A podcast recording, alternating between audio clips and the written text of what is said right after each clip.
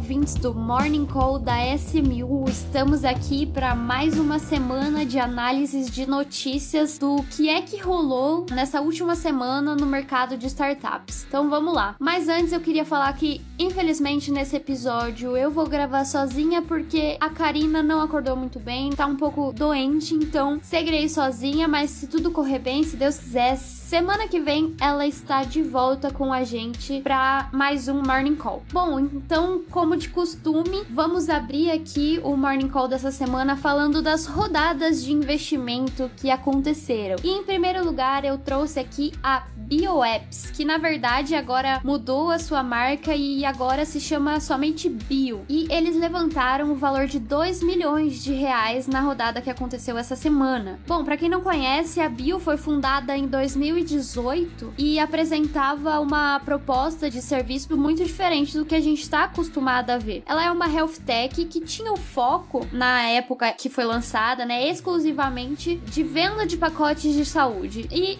eles tinham uma proposta bem diferente que, por exemplo, eles incluíam um médico de família disponível por 24 horas por dia para as pessoas, né, para os usuários da plataforma. Eles continuam fazendo essas frentes, mas agora com essa rodada, eles querem construir novos produtos, novos serviços. Essa rodada ajudou a impulsionar, a escalar novas tecnologias, né? E uma coisa bem legal dessa rodada é que vários dos investidores são clientes da plataforma plataforma da Bio, né? Como, por exemplo, a corretora de seguros IA Brasil, que foi uma das investidoras dessa rodada de 2 milhões de reais. Aqui na SMU, a gente gosta muito quando isso acontece, da startup conseguir trazer a própria base de clientes, de usuário, para se tornarem investidores, porque a gente entende e vê que não tem nada melhor do que as pessoas que usam o seu serviço ou o seu produto no dia a dia, gostam e admiram seu trabalho e querem vir a se tornar sócios, né? Então isso é bem legal quando acontece. Bom, e a próxima startup que concretizou a captação nesta semana foi a startup Assis, que inclusive concretizou essa rodada e foi a primeira rodada de investimentos da startup. Eles captaram um valor de 27,5 milhões de reais. Essa startup ela desenvolveu uma assistente virtual com foco em profissionais autônomos, né? Esse assunto está bem quente, né? De inteligência artificial, assistente virtual, principalmente com o Chat GPT agora. E a proposta da CIS tem muito potencial de crescimento, né? E essa rodada ela aconteceu aconteceu antes mesmo da empresa lançar a sua solução no mercado e reuniu um grande número de fundos de investimentos e investidores anjos.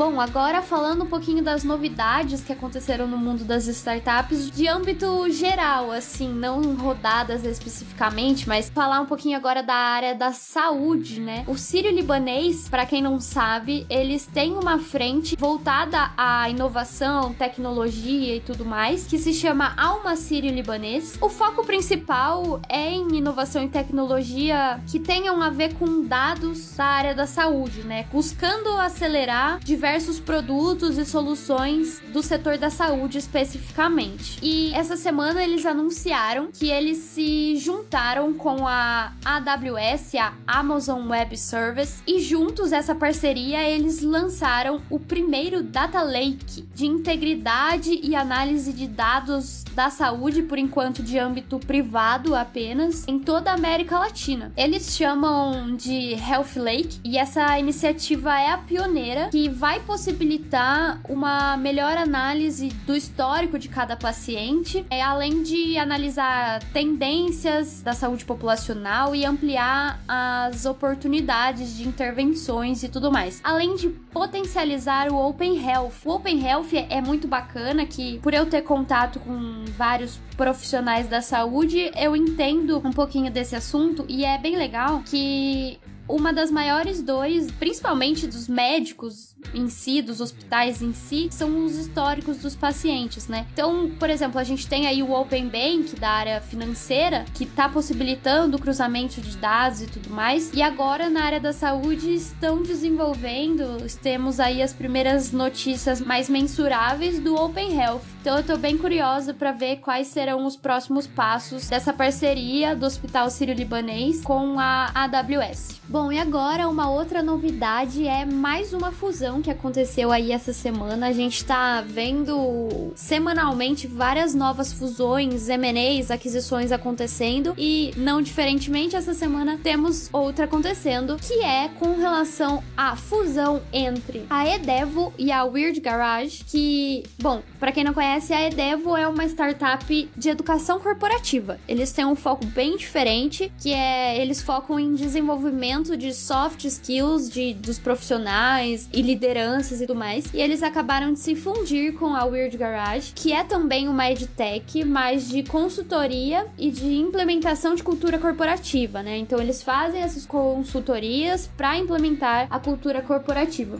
Bom, a Weird Garage, ela foi fundada em 2021, então ela é bem nova aí no mercado e ela se posiciona literalmente como uma garagem de inovação e cultura, buscando construir ou ajudar empresas preparando elas para a nova economia. Então eles se fundiram aí com a Edevo e por serem serviços complementares da fusão faz bastante sentido e agora vamos olhar quais serão as próximas ações dessa dupla aí que se fundiu.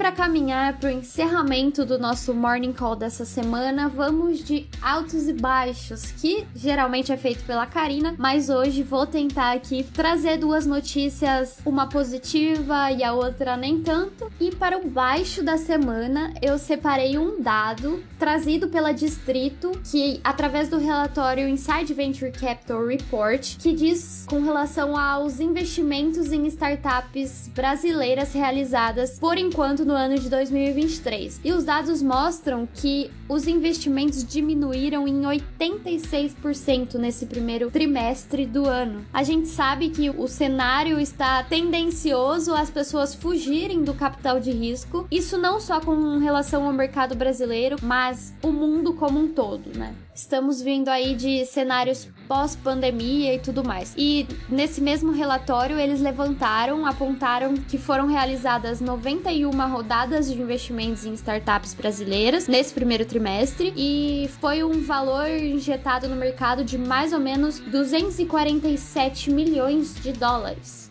E eles compararam com o valor do primeiro trimestre do ano passado, que aconteceram 306 rodadas de investimento com um valor total captado de 1,7 bilhões de dólares em investimentos. Então é uma queda bem significativa. E como alto da semana, porque também temos várias notícias positivas com relação a investimentos, eu trouxe aqui a Kazek Ventures, que levantou mais de 975 milhões de dólares para investir em startups latinas. Então eles estão de olho aí nas startups da América Latina. Enquanto muitas pessoas falam desse inverno das startups, como mostrou nas notícias que eu trouxe como baixo da semana, a Kazek tá driblando e eles estão colocando realmente a, a mão no bolso para realizar os investimentos no mercado latino-americano, né? E um dos fundadores da Kazek trouxe que eu e a Karina estamos falando há bastante tempo aqui no Morning Call, né? O plano deles com esse novo fundo é buscar startups que tenham os fundadores apontando os planos de negócio muito bem centrado na utilização de